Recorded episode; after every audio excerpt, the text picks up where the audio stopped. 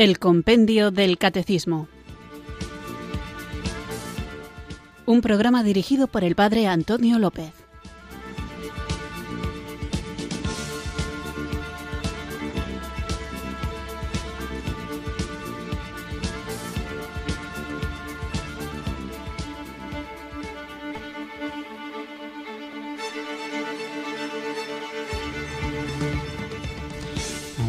Buenas tardes, queridos oyentes de Radio María. Recibido un cariñoso saludo desde Irurzun, en Navarra, quienes sintonizáis una tarde más esta emisora de la Virgen, esta radio que cambia vidas, para escuchar el programa de El Compendio del Catecismo. Mando un saludo muy especial a quienes dedicáis la tarde de lunes a viernes de 4 a 5 a escuchar este programa y lo hacéis desde la celda de vuestra prisión, de la cárcel donde cumplís pena, condena, también los que lo hacéis desde la cama de un hospital o desde la soledad de una habitación, de un salón en vuestros hogares, porque en realidad no estáis solos. El Señor ha garantizado que está con nosotros todos los días hasta el fin del mundo y una de las formas en las que la presencia del Señor se hace notar es a través de las ondas y en concreto de esta emisora de la Virgen de Radio María que llega allá donde quien busca a Dios se pone a tiro del Espíritu Santo, pues Radio María facilita este encuentro con el Señor, un encuentro que es espiritual sin duda, que hace que nuestro corazón sienta de manera próxima, cercana, la presencia de Dios, pero también una proximidad y un enriquecimiento intelectual, porque nuestra fe no está meramente basada en los sentimientos, aunque obviamente implica a toda la persona humana, también los sentimientos y las emociones, pero no solo los sentimientos y las emociones, sino también los pensamientos, el intelecto y las acciones.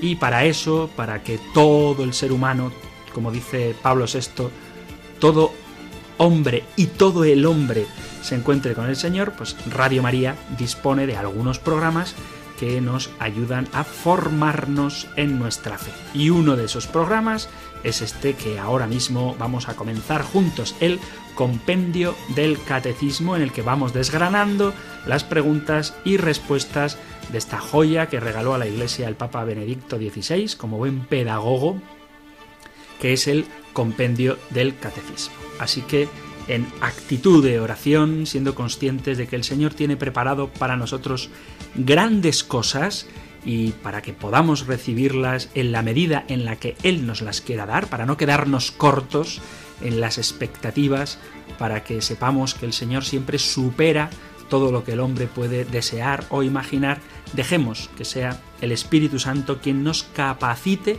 para recibir todas las gracias con las que el Señor nos quiere regalar. Así que puestos en actitud de oración, invoquemos juntos el Santo Espíritu de Dios.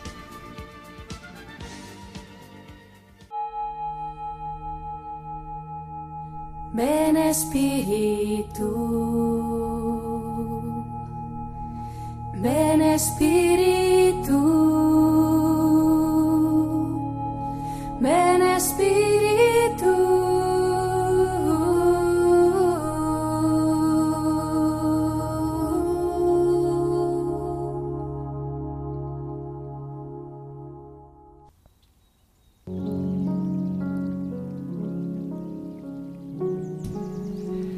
Espíritu Santo, dulce huésped del alma, muéstranos el sentido profundo de tu presencia y prepara nuestro espíritu para encontrarnos contigo en tu palabra, en la esperanza que no defrauda, en la caridad que no espera recompensa.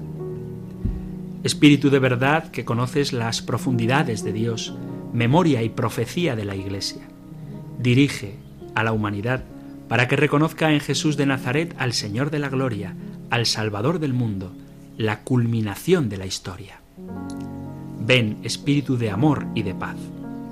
Espíritu Creador, misterioso artífice del reino, guía a la Iglesia con la fuerza de tus santos dones para cruzar con valentía el umbral de una nueva vida y llevar a las generaciones venideras a la luz de la palabra que salva. Espíritu de santidad, aliento divino que mueve el universo, ven y renueva la faz de la tierra.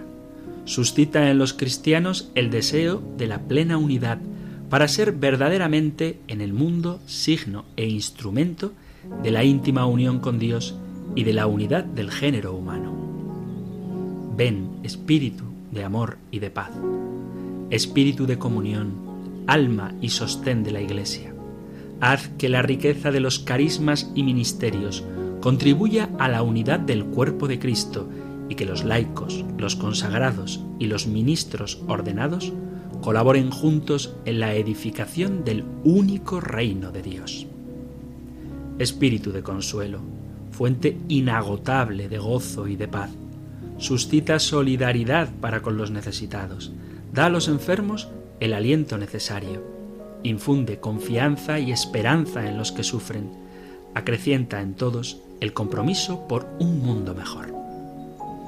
Ven, espíritu de amor y de paz. Espíritu de sabiduría que iluminas la mente y el corazón, orienta el camino de la ciencia y de la técnica al servicio de la vida, de la justicia y de la paz. Haz fecundo el diálogo con los miembros de otras religiones y que las diversas culturas se abran a los valores del Evangelio. Espíritu de vida, por el cual el Verbo se hizo carne en el seno de la Virgen, mujer del silencio y de la escucha haznos dóciles a las muestras de tu amor y siempre dispuestos a acoger los signos de los tiempos que tú pones en el curso de la historia. Ven, espíritu de amor y de paz.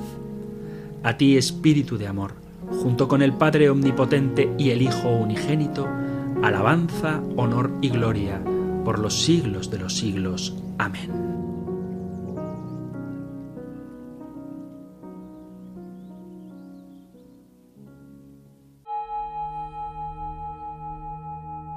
Ven Espíritu, Espíritu,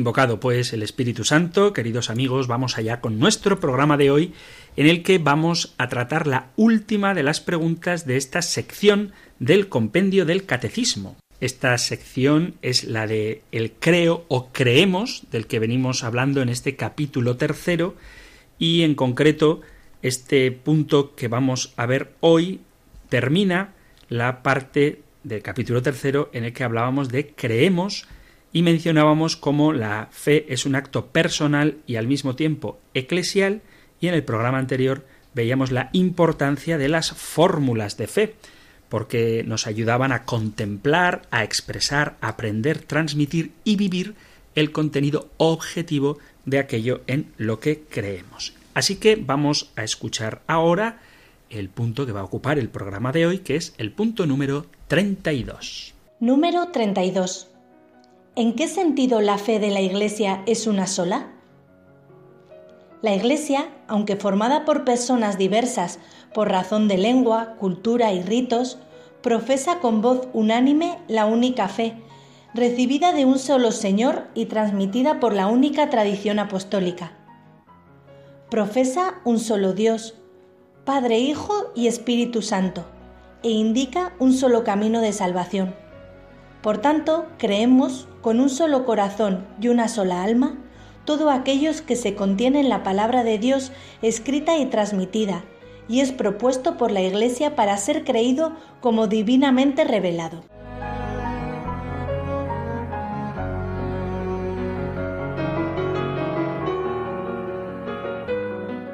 Vamos allá con este nuevo y último punto de esta sección del compendio del catecismo que plantea la pregunta en qué sentido la fe de la Iglesia es una sola. Y quiero matizar que lo que el punto que vamos a tratar hoy habla es por qué la fe de la Iglesia es una sola.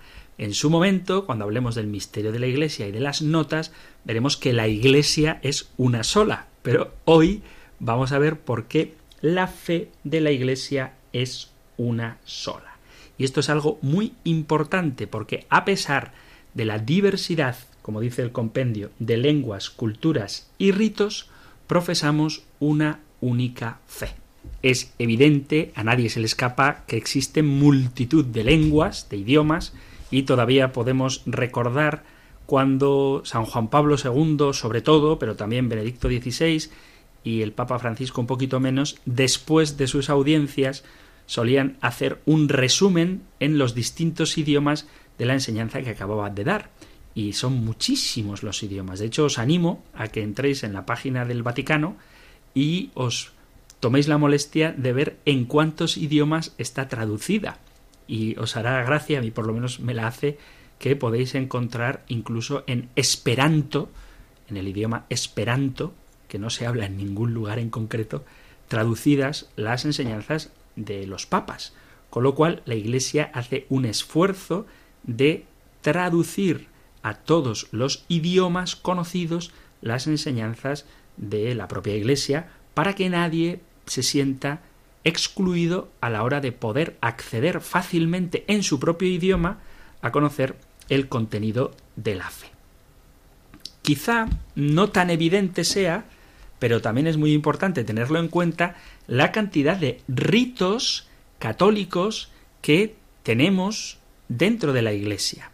De esto os aseguro que podréis formaros muy bien en alguno de los programas que de liturgia hay aquí en Radio María y seguro que se explican y se analizan las diferencias y las similitudes y la riqueza de cada uno de esos ritos. Pero claro, nosotros al decir católicos hablamos de unidad y de universalidad, de tal manera que estés donde estés, sea el último rincón frío del Polo Norte o el Polo Sur, o el más ardiente paisaje de África, lo que cree un católico se vista con colores vivos y ropa ligera, o ande tapado con abrigos de piel de oso y comiendo aceite de foca, cualquiera que sea católico, viva donde viva, tiene una misma fe.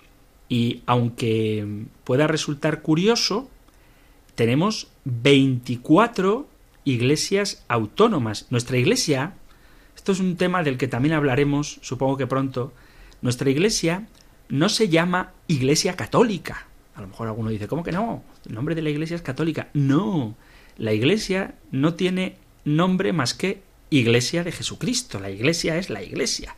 Una de las notas de la iglesia es que es católica, pero la catolicidad no es un nombre de la iglesia, sino que es una característica de la iglesia, que es universal.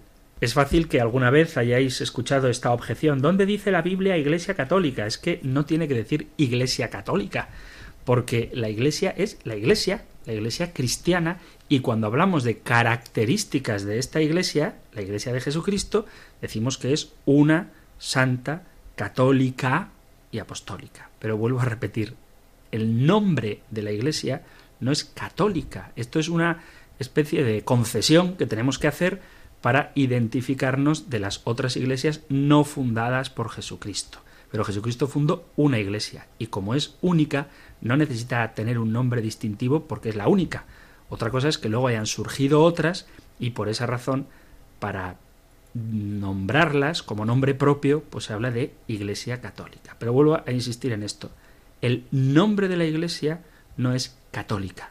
La Iglesia es la Iglesia, cuerpo místico de Cristo, la Iglesia cristiana, que tiene como característica, como nota, lo veremos en su día, la catolicidad.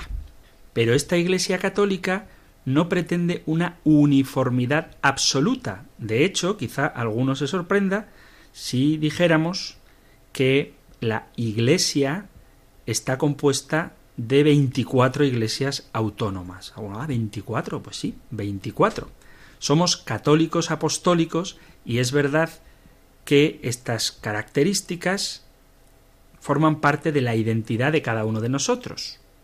Pero también podemos distinguir quiénes son católicos occidentales y quienes católicos orientales. La Iglesia católica está compuesta por una Iglesia occidental y 23 iglesias orientales, todas ellas en comunión y todas ellas, y esto es lo que queremos tratar en el punto de hoy, en el punto número 31 del compendio del catecismo, perdón, en el punto número 32 del compendio del catecismo, punto 32, todas estas iglesias tenemos los mismos dogmas, las mismas doctrinas y al mismo Papa como cabeza. Pero también hay autonomía en algunos asuntos. Y esta es parte de la riqueza de nuestra Madre la Iglesia, que acoge a sus hijos y en vez de sembrar la división, abraza costumbres y formas diferentes de vivir la fe bajo los brazos amorosos de una madre, que es la Iglesia, bajo la guía de un solo pastor, que en este caso es el Papa. Pero para aclarar un poco más esto, tenemos que determinar algunas ideas para amar más a nuestra Madre la Iglesia. En primer lugar, todos somos apostólicos. Por eso, desde el Papa Francisco hacia atrás, existe una línea ininterrumpida de sucesión. ¿Esto qué significa? Que desde San Pedro hasta el día de hoy, la Iglesia ni se ha roto, la, la, única Iglesia, ni se ha roto ni se ha dividido. Ha habido cismas, pero ya son otras iglesias.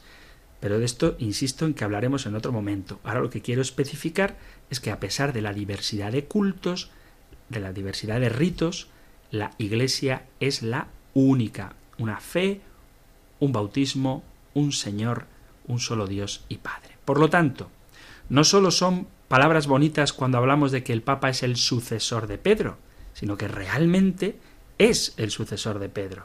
Nosotros podemos verlo en las iglesias particulares, a las que llamamos diócesis, que están lideradas, pastoreadas por un obispo, que en cada una de sus diócesis el obispo tiene autoridad en algunos asuntos pastorales e incluso rituales. Pero todos los obispos católicos del mundo se someten a la autoridad del Papa y a su enseñanza. Y en este sentido, la fe es una, aunque las características de cada diócesis y de cada diócesis entendida no solo como la diócesis que compone la Conferencia Episcopal Española, sino las diversas diócesis del mundo, son una única en la fe. Entonces, nos puede costar trabajo entenderlo, pero, aunque somos todos católicos y todos apostólicos, no somos todos de tradición occidental. Es decir, no somos católicos, apostólicos y romanos, por eso a mí cuando alguien añade la Iglesia Católica Romana digo, mm, mal asunto. Normalmente lo hacen porque entienden lo que significa católico y quieren atribuírselo.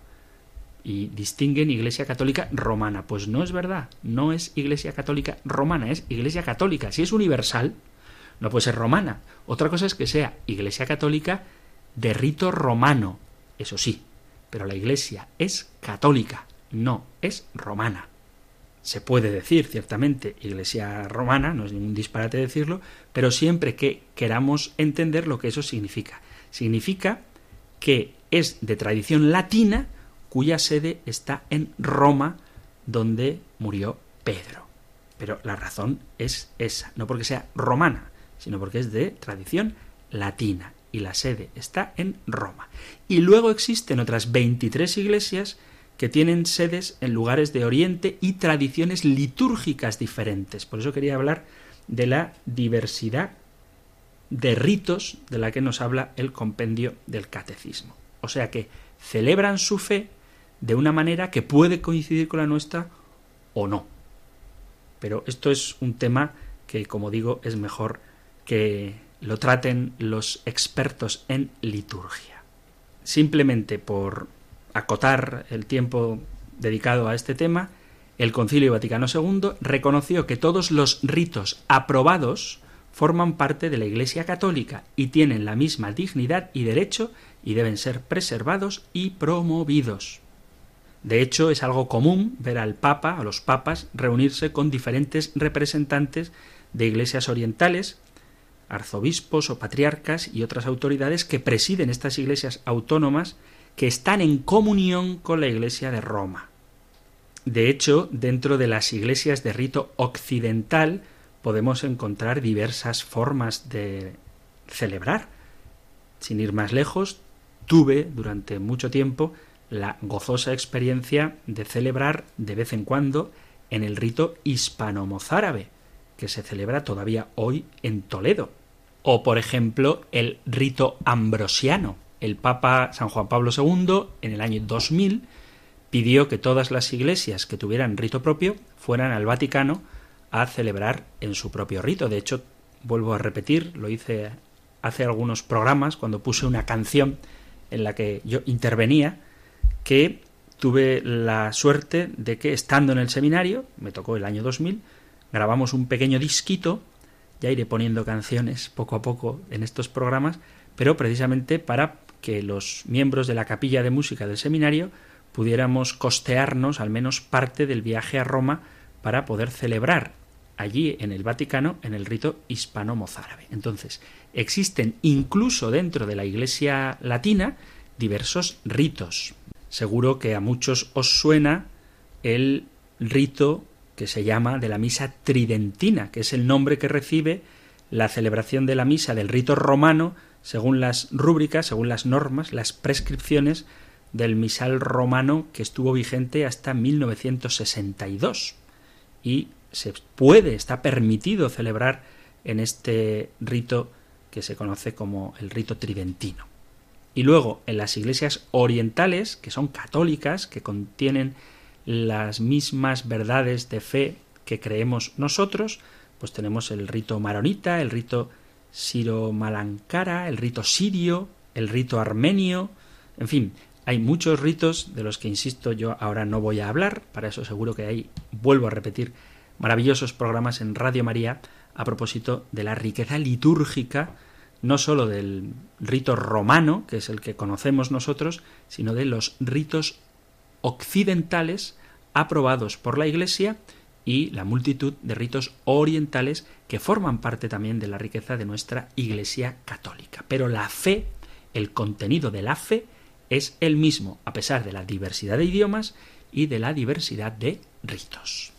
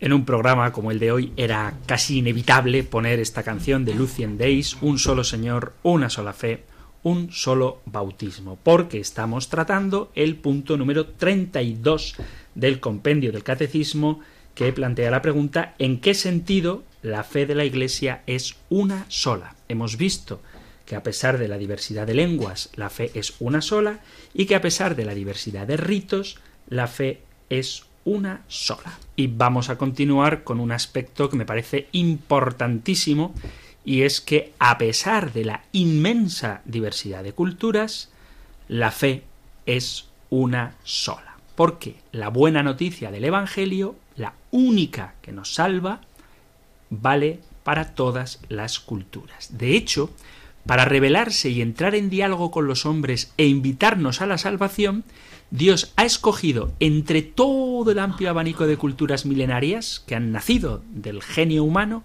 un pueblo concreto, el pueblo judío, cuya cultura originaria él, Jesucristo, ha penetrado, purificado y fecundado. La historia de la alianza es la del surgimiento de una cultura inspirada por Dios mismo a su pueblo. Y la Sagrada Escritura que es el instrumento por medio del cual Dios ha querido y el que ha utilizado para revelarse, eleva todo esto a un plano supracultural, algo que va más allá de una cultura concreta. Podemos leer en Dei Verbum que en la redacción de los libros sagrados Dios elige a hombres que utilizó usando de sus propias facultades y medios. En la Sagrada Escritura, la palabra de Dios es un acto auténtico de inculturación originaria de la fe en el Dios de Abraham. El Dios de Jesucristo, que se hizo palabra, la palabra de Dios, se puede expresar en lenguas humanas y se ha hecho semejante al modo de hablar humano.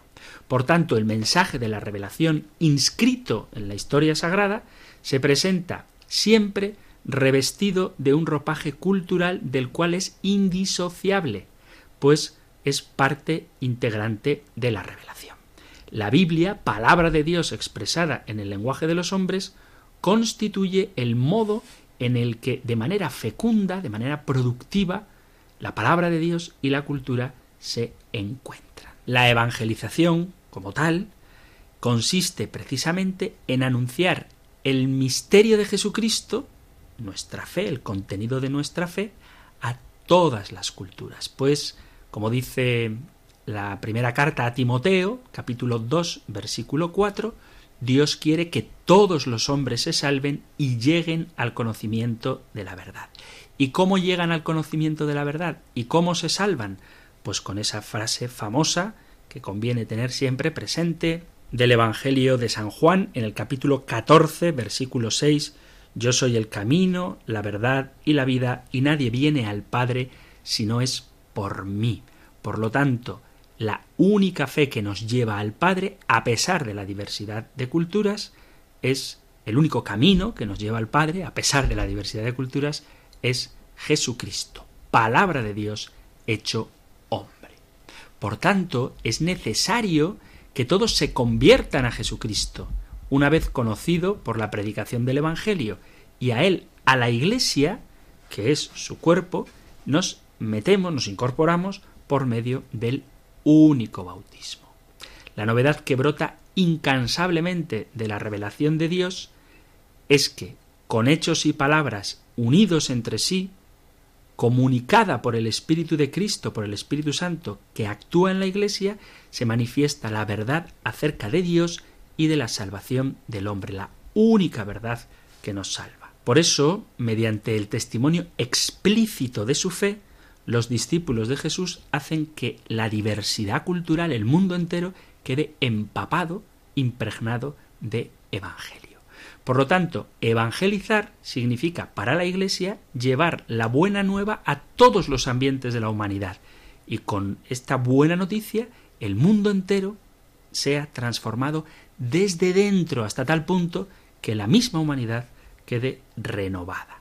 Se trata de alcanzar y transformar con la fuerza del Evangelio el modo de juzgar, los valores, los intereses, las líneas de pensamiento, las fuentes inspiradoras y los modelos de vida de toda la humanidad que están en contraste con la palabra de Dios y con el designio de salvación.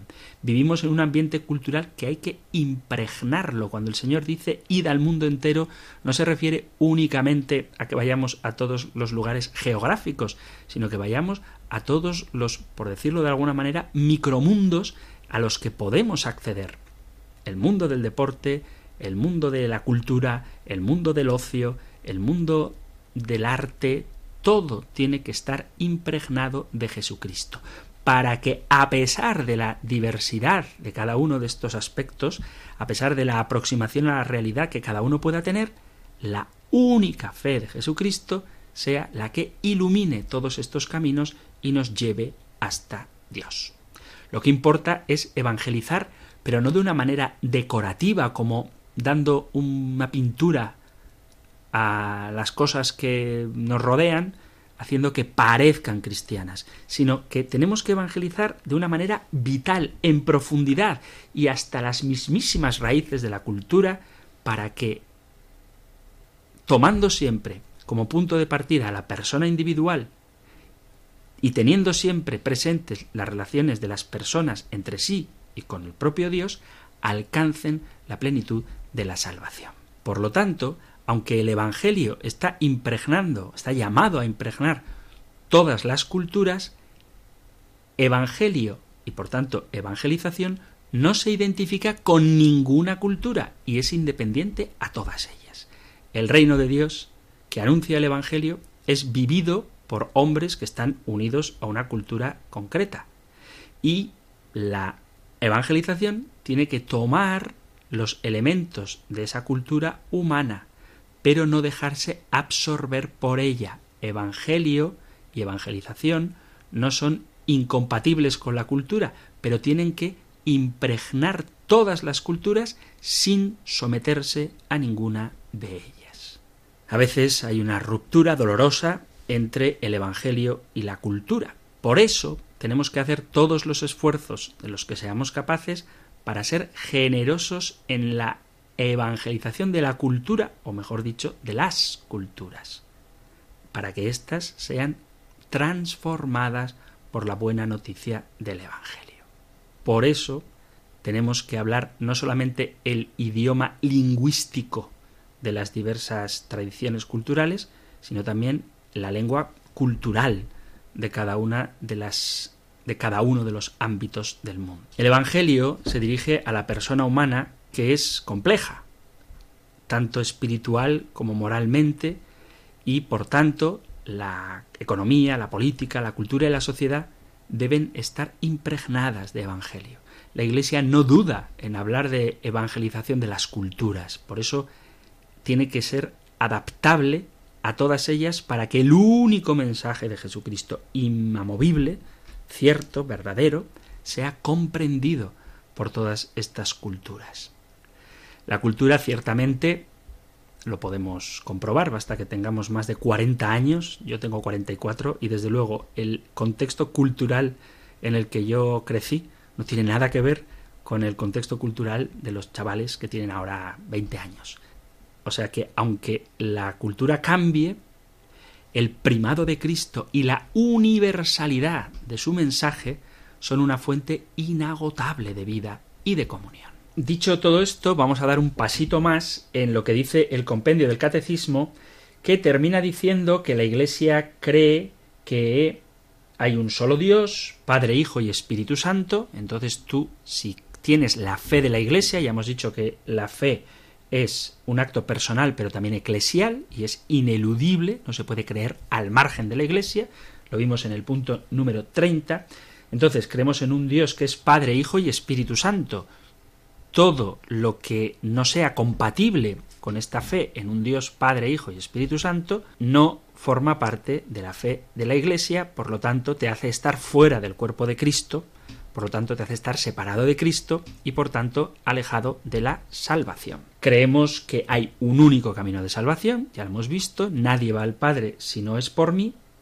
y con un corazón y una alma, con un solo corazón y una sola alma, creemos todo aquello que contiene la palabra de Dios escrita o transmitida, la tradición y la Sagrada Escritura, y es propuesto por la Iglesia para ser creído como divinamente revelado. ¿Qué ocurre?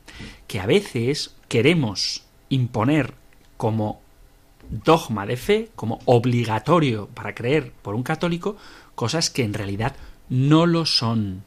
Los católicos tenemos muchísimas cuestiones en las que podemos opinar.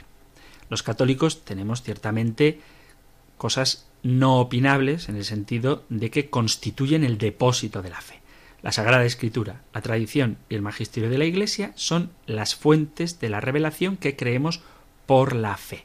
Dicho de otra manera, aquello que Cristo ha revelado a través de su predicación, de su palabra, y que luego el Espíritu Santo guía a su Iglesia hasta la verdad plena. Entonces hay cosas que son de fe y están contenidas en el credo. Pero hay cosas que no están en el credo. Por ejemplo, no decimos creo en Dios Padre Todopoderoso y en la ley de la gravedad. Pues no, eso no está en el credo. Tampoco dice creo en Dios Padre Todopoderoso y en la ley de la oferta y la demanda. Pues, pues no decimos eso. ¿Porque son cosas falsas? Pues no significa que sean falsas ni verdaderas, sino que hay cuestiones que no son de fe y que por tanto el hecho de que me gusten o no me gusten no significa que tenga que hacerlas obligatorias para la salvación o rechazarlas necesariamente para alcanzar la salvación. Hay cosas que no es que sean verdaderas o falsas, sino que sencillamente no han sido reveladas. Y no han sido reveladas porque la revelación nos cuenta todo aquello que necesitamos para la salvación.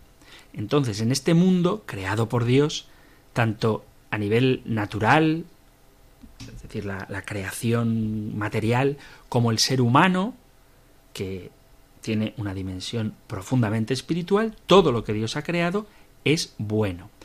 Y ha sido creado por Dios. Todo ha sido creado por Dios. Pero no todo ha sido revelado por Dios. Por ejemplo, en cuestiones sociales hay cosas que no forman parte de lo revelado por Dios y que sin embargo sí que forman parte de las cosas que asumimos sin darnos cuenta en los mm, debates sociales. Sin embargo, en concreto, en cuestiones sociales que no han sido reveladas, nosotros sí que las damos por hecho. Pongo un ejemplo y no es por polemizar, pero la democracia como la mejor forma de gobierno, por poner un ejemplo, insisto, que no quiero polemizar, pero eso es una cosa que no ha sido revelada. Y sin embargo, partimos de ella muchísimas veces. Dice el Concilio Vaticano II Dice, muchas veces sucederá que la propia concepción cristiana de la vida les inclinará en ciertos casos a elegir una determinada solución, pero podrá suceder, como sucede frecuentemente y con todo derecho, que otros fieles, guiados por una no menor sinceridad, juzguen del mismo asunto de distinta manera. En estos casos de soluciones divergentes, aun al margen de la intención de ambas partes, muchos tienen fácilmente a vincular su solución con el mensaje evangélico. Entiendan todos que en tales casos a nadie le está permitido reivindicar en exclusiva a favor de su parecer la autoridad de la Iglesia. Procuren siempre hacerse luz mutuamente con un diálogo sincero, guardando la mutua caridad y la solicitud primordial por el bien común. Esto está en Lumen Gentium número 43. No estoy queriendo decir yo que esté en contra, ni mucho menos, de la democracia. Lo que quiero decir es que en la Sagrada Escritura, la revelación, la tradición, no dice por revelación, otra cosa es que el sentido cristiano, el sentido común cristiano, nos oriente a pensar de una determinada manera, pero eso no significa que sea divinamente revelado. Y muchas veces, en aspectos no tan graves como este que acabo de mencionar, creemos o queremos, mejor dicho, que cuestiones que empatizan con nuestro modo de entender sean divinamente reveladas cuando en realidad no lo son. Y tenemos derecho a argumentar en favor de ciertos aspectos de la vida cristiana o de la vida social, pero el hecho de no estar de acuerdo con ellos no significa que nos alejen de la salvación, como el hecho de aceptarlos no significa que nos acerquen a la salvación. Voy a poner un ejemplo a un riesgo de caer en polémicas. No es divinamente revelado cómo debe recibirse la Eucaristía. Es verdad que hay que recibirla con unas disposiciones, pero en concreto, si ha de recibirse en la boca o en la mano, no está divinamente revelado. Lo digo porque se oyen a veces comentarios a propósito de este tema en el que poco menos que quien comulga en la mano es digno de la hoguera, y eso no es doctrina de la Iglesia Católica. Son ejemplos sencillos, pero que quizá os hayáis topado con ellos. No es dogma de fe que en las iglesias haya que tocar el órgano. También se puede tocar la guitarra y el violín. No tiene nada de anti-revelado ni de anti-evangélico. De hecho, si uno acude a una misa que me encantan, solemnísima, en una abadía benedictina, se dará cuenta de cómo el canto invita a la elevación del espíritu a Dios. Pero si esa misma persona acude, por ejemplo, a una misa de la renovación carismática católica, se dará cuenta de cómo, en medio de otra manera de expresar la alegría y la alabanza al Señor, también se hace presente el Espíritu de Dios. El problema está, mis queridos amigos, en que a veces el demonio quiere sembrar en nosotros la división, haciendo que pongamos la atención en cosas que el Señor no ha revelado y que forman parte de un patrimonio cultural más que de la auténtica revelación que nos lleva a la salvación. Así que aprendamos a tener capacidad para conocer qué es, como dice el compendio del catecismo, lo que la Iglesia nos propone para ser creído como divinamente revelado, porque hay muchísimas cuestiones del día a día que damos por supuestas que, aunque formen parte de nuestro patrimonio cultural, no son divinamente reveladas y por eso, aunque se toquen, el depósito de la fe queda intacto. Parafraseando a San Agustín, en lo obligatorio unidad, en lo opinable libertad y en todo caridad.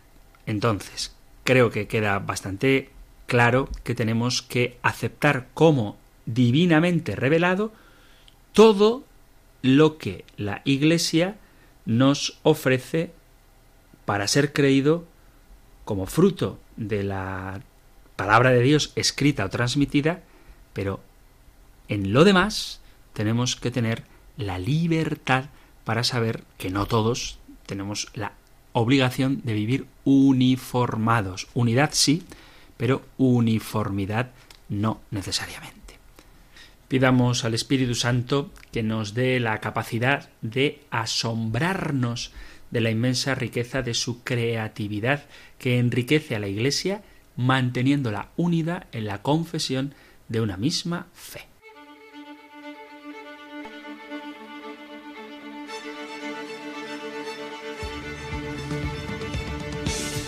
Queridos amigos, queridos oyentes de este espacio de El Compendio del Catecismo, vamos llegando al final del tiempo de nuestro programa que cuando es posible sabéis que nos encanta interactuar con vosotros y por eso tenemos ya a vuestra disposición el teléfono 91005 94 19 91005 94 19 para que podáis participar del programa y compartir con todos los oyentes y también directamente conmigo vuestras inquietudes, preguntas, testimonios, comentarios y si lo veis oportuno, pues también vuestras discrepancias. Las únicas condiciones que se piden para participar son la caridad, que todo lo que digáis, aunque sea una discrepancia, sea dicho con cariño, con el deseo de crecer juntos en el conocimiento de la verdad, y también la brevedad para que demos opción a que entren cuantas más llamadas posibles. El espacio es corto, el tiempo de llamadas es corto y por eso hay que intentar ser lo más precisos que nos sea posible, pero encantados de recibir vuestras llamadas al 91 005 94 19 91 005 94 19.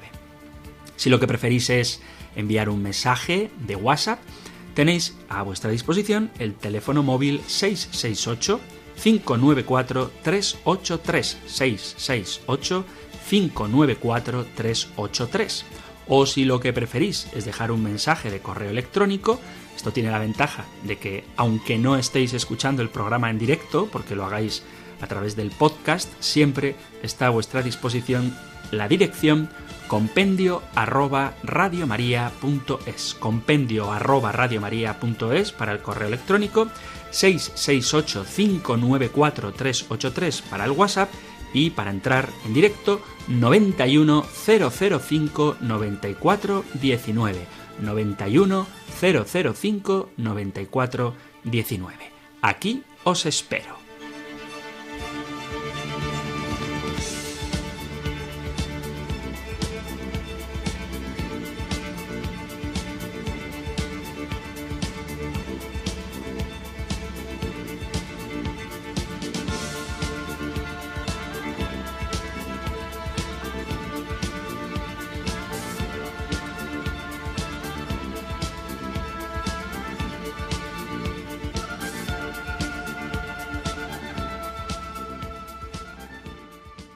Estás sintonizando en Radio María el compendio del catecismo y ya tenemos el 910059419 a disposición de nuestros oyentes. Así que nos vamos hasta Huelva para saludar a Miguel. Hola Miguel, buenas tardes. Hola, buenas tardes. Muy buenas.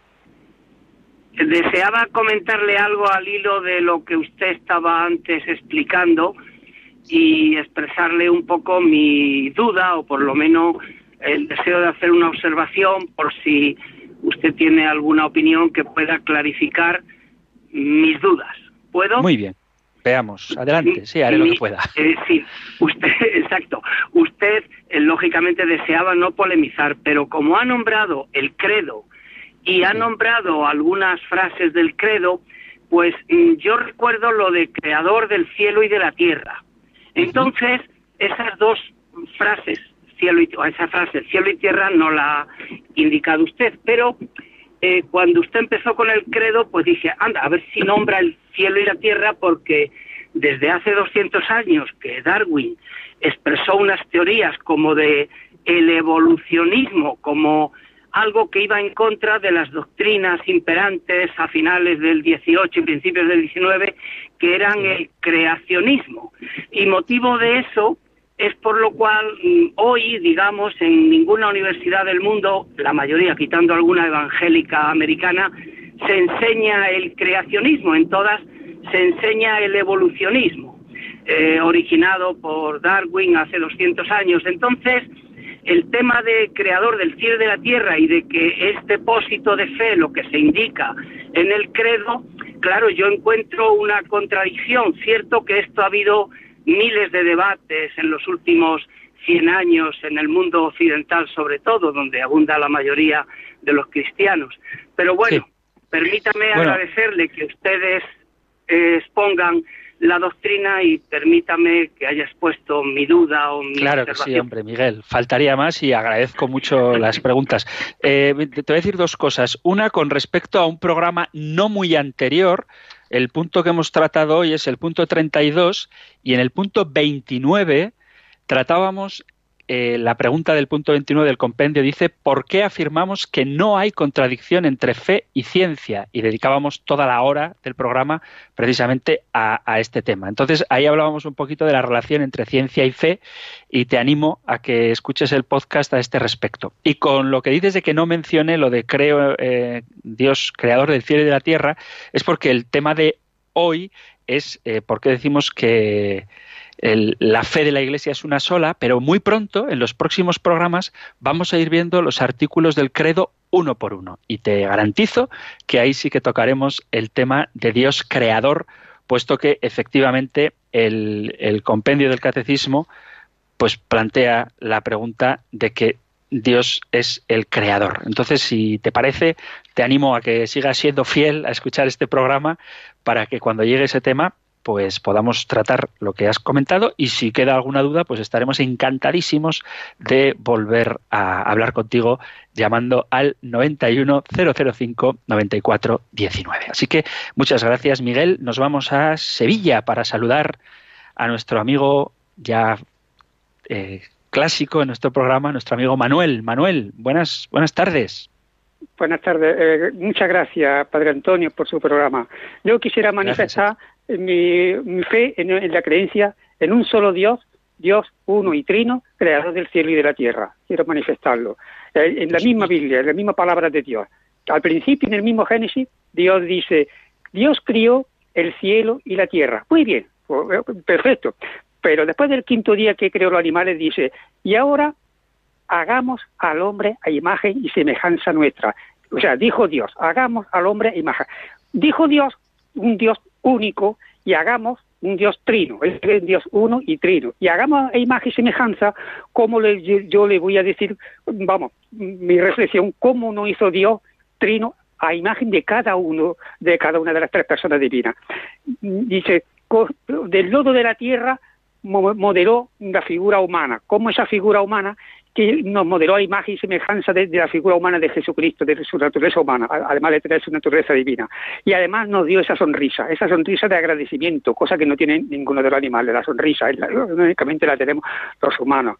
A continuación nos dice Dios trino, Dios uno y trino, nos dice, inspiró un soplo de vida o espíritu en su rostro. Sí, nos inspiró un, espíritu, un alma racional, porque los animales tienen irracional.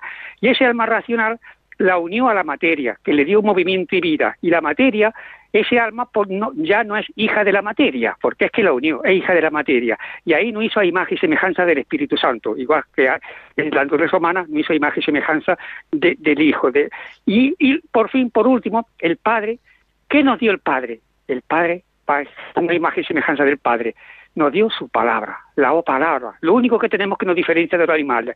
Los animales tendrán los cinco sentidos como nosotros, pero no tienen palabra, no pueden, no hablan como nosotros. Esa palabra la recibimos a eh, imagen y semejanza del Padre. Y así me revela que soy hijo de, Dios, que, que, que, soy imagen y semejanza de mi progenitor, y que Dios me ha reconocido como hijo y yo lo reconozco como mi padre. Gracias, gracias. Manuel, digo, por, por abreviar un poco, tenemos eh, gente esperando, muy oportunas tus aportaciones, como siempre, agradezco. Lo único que yo matizaría, aunque esto también podemos debatirlo en otro momento, que yo creo que decir que la Santísima Trinidad está revelada en el Antiguo Testamento es una afirmación demasiado atrevida en el sentido de que la gran revelación de la intimidad de Dios nos la ha dado Jesucristo en el Nuevo Testamento. Sí se puede decir que en algunos pasajes del Antiguo Testamento, en concreto este del Génesis que has mencionado, se puede apuntar, se puede apuntar hacia la Trinidad, pero la revelación de la Santísima Trinidad, eso es el gran misterio que nos ha revelado Jesucristo. Pero agradezco mucho, Manuel, y perdona que te haya cortado, estaría encantado charlando contigo todo el rato, pero quiero pasar también hasta Madrid para saludar a María, que está a la espera. María, buenas tardes. Buenas tardes, Padre Antonio. Le oigo todos los días y en primer lugar, darle el pésame por ese hermano que ha fallecido hoy con la explosión en Madrid. Sí, nos unimos a toda su parroquia y de manera especial a, su familia. Gracias, muchas gracias. Bueno, pues quería también entrar, digo que ya que hablamos, en España hablamos de quería como que ya no queremos, no sé por qué. bueno, también quiero preguntarle que por qué se distinguen de, como se dice, hablando todo de Dios, de Jehová, de Emmanuel, que es el nombre de Dios como le conocemos, eh, de tantas otras religiones como ellos dicen que no son religiones, que son cristianos, y que tengan que dividirse en nombres diferentes por las por esos nombres que no conocemos cuál era la verdadera. Entonces, si hablamos en todo a, Dios, pedimos, pedimos a Dios, le damos a Dios, porque también como Él nos da, nosotros debemos de darle a Él. ¿Por qué se distinguen en, nombres diferentes iglesias, como le llaman ellos los, que son los cristianos? Ah, porque hay distintas iglesias. Hombre, es un tema interesante y también en su momento hablaremos de él. Parece que siempre estoy dejando para después, pero es que es verdad que lo bueno que tiene el catecismo es que habla de todo. Entonces, en su momento iremos viendo, pero eh, por decirlo de una manera muy sencilla con las mm, informaciones que tenemos hasta ahora del compendio, la gran diferencia entre la Iglesia católica y las otras iglesias no católicas, hay otras, ¿eh? pero solamente quiero subrayar una que es muy importante, es que mientras para las iglesias no católicas la revelación está únicamente en la Sagrada Escritura, para nosotros católicos, para la Iglesia fundada por Cristo, la revelación está en la Sagrada Escritura, en la tradición y en el magisterio. Entonces, como ellos no aceptan la tradición ni el magisterio, cada uno interpreta la Biblia como le viene en gana, más o menos con mejor o peor voluntad, intención, esto no lo juzgo, cada uno interpreta la Biblia a su gusto y por tanto funda una iglesia para adaptar su comunidad creyente a su peculiar manera de interpretar la Biblia. ¿Cuál es la diferencia entre los católicos? Que los católicos tenemos una Biblia, pero la interpretamos a la luz de la tradición viva de la Iglesia y a la luz del magisterio. Y eso nos da una unidad de fe, que precisamente es el tema del programa que acabamos de escuchar. Entonces, hay otras diferencias, ¿eh? pero ya que estamos hablando de la divina revelación y de cómo el Señor se ha revelado a través de la tradición y de la escritura, los católicos creemos esto, que Dios se revela en la tradición, en el magisterio y en la escritura, y las eh, iglesias no católicas cristianas, obviamente las iglesias cristianas no católicas, se fundan o creen que la revelación está solo en la Sagrada Escritura. Y como hay mil maneras de interpretar la Sagrada Escritura, pues hay mil iglesias, cada una de las cuales interpreta la Escritura pues como quiere. Y este es así, muy a grandes rasgos, el por qué hay tantas iglesias. Muy bien, queridos amigos, gracias María por tu llamada, gracias a todos los que habéis llamado, incluso a los que no he podido atender. Otro día estaré encantado de hablar con vosotros y ahora os doy la bendición que tenemos en el libro de los números y con la que acabamos este programa. El Señor te bendiga y te proteja, ilumine su rostro sobre ti y te conceda su favor. El Señor te muestre su rostro y te conceda la paz. De nuevo, muchísimas gracias por escuchar el compendio del catecismo, gracias por estar ahí y si queréis volvemos a encontrarnos en un próximo programa. Un abrazo.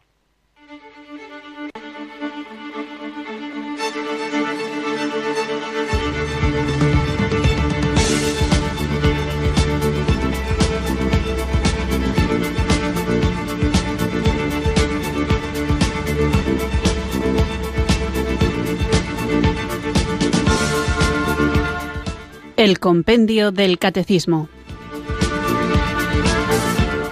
Un programa dirigido por el Padre Antonio López.